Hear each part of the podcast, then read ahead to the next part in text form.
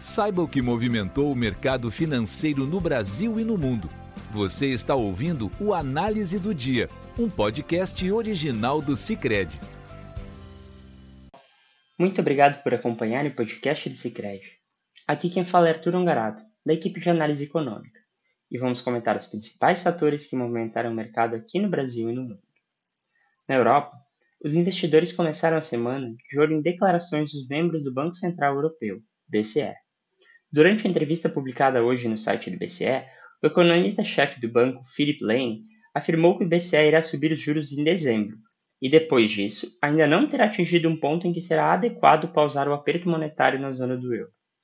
Apesar das sinalizações hawkish, ele sugeriu que os aumentos a partir de agora serão menos elevados do que os 75 pontos base adotados nas duas últimas reuniões do BCE. Quanto à inflação, Lane espera que as dinâmicas inflacionárias se mantenham até o biênio de 2024 e 2025, puxadas por um desemprego historicamente baixo e menores efeitos dos preços de energia e insumos sobre o padrão de vida dos europeus. O aumento da taxa preocupa investidores porque empresas dependem de juros razoáveis para se financiar. O foco por essas decisões dos bancos centrais é potencializado nesta semana, como publicação de atas do BCE e do Federal Reserve, Fed, o Banco Central americano, nos próximos dias. No campo de indicadores, a Destatis, agência oficial de estatísticas da Alemanha, divulgou hoje o índice de preços ao produtor, PPI, na sigla em inglês, que subiu 34,5% em relação ao mesmo mês do ano passado, após saltos anuais recordes de 45,8% tanto em setembro quanto em agosto. Em relação a setembro deste ano, o PPI caiu 4,2% em outubro registrando a primeira queda mensal desde maio de 2020. Neste contexto, as bolsas europeias encerraram o dia em baixa. O índice europeu Stock 600 registrou leve queda de 0,01%. Em Londres, o FTSE 100 fechou em baixa de 0,12%, enquanto em Frankfurt o DAX caiu 0,36%. Por fim, em Paris, o CAC fechou em baixa de 0,15%. Nos Estados Unidos, em dia de agenda esvaziada, o mercado opera em compasso de espera, de olho em declarações de dirigentes do Fed e no noticiário global.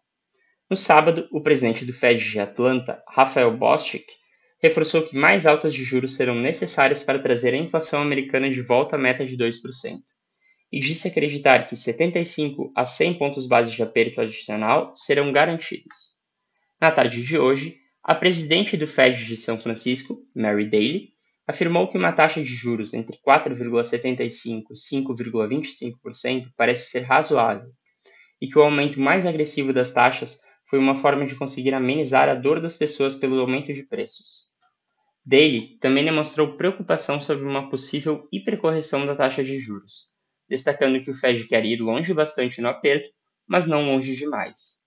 Por fim, ela destacou que os últimos números do relatório da inflação nos Estados Unidos foram encorajadores incluindo um declínio muito esperado nos preços dos bens, mas ressaltou que dados de apenas um mês não necessariamente significam uma vitória.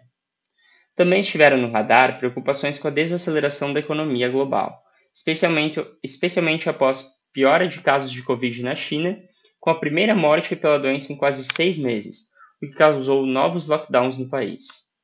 No mercado acionário, as bolsas americanas encerraram o dia em baixa, com o Dow Jones caindo 0,13%, o S&P 500 caindo 0,39% e o Nasdaq caindo 1,09%.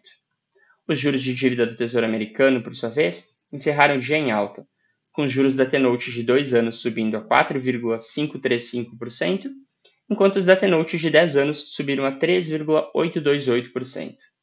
Quanto ao câmbio, o índice DXY, que compara o dólar a uma cesta de moedas estrangeiras, subiu 0,84%. No Brasil, o dia foi de sentimentos mistos para o mercado. Do lado positivo, houve certo arrefecimento de temores fiscais, após fala do presidente eleito Lula de que seu governo será fiscalmente responsável. Também contribuiu para o bom humor uma nova PEC da transição, proposta no sábado pelo senador Alessandro Vieira, do PSDB, que seria uma alternativa à PEC proposta pelo governo eleito, com gastos fora do teto consideravelmente menores. Por outro lado, o desempenho dos mercados externos limitaram, o limitou os ganhos por aqui. No câmbio, O dólar registrou queda de 1,19%, cotado a R$ 5,31, também embalado pela expectativa em torno da PEC alternativa e apesar da alta da moeda no exterior. O preço do petróleo, por sua vez, teve leve queda no dia de hoje. Além de notícias vindo da China, a informação, negada pelo ministro da Energia Saudita, de que a Arábia Saudita e outros produtores de petróleo da OPEP+, discutem um aumento na produção, também influenciou. Dessa forma, o barril de petróleo WTI para janeiro caiu 0,1% a 80 dólares e 4 centavos, e do Brent para janeiro cedeu 0,2% a 87 dólares e 45 centavos. Neste, neste contexto, Ibovespa encerrou o dia em alta de 0,81%, fechando a 109.748 pontos.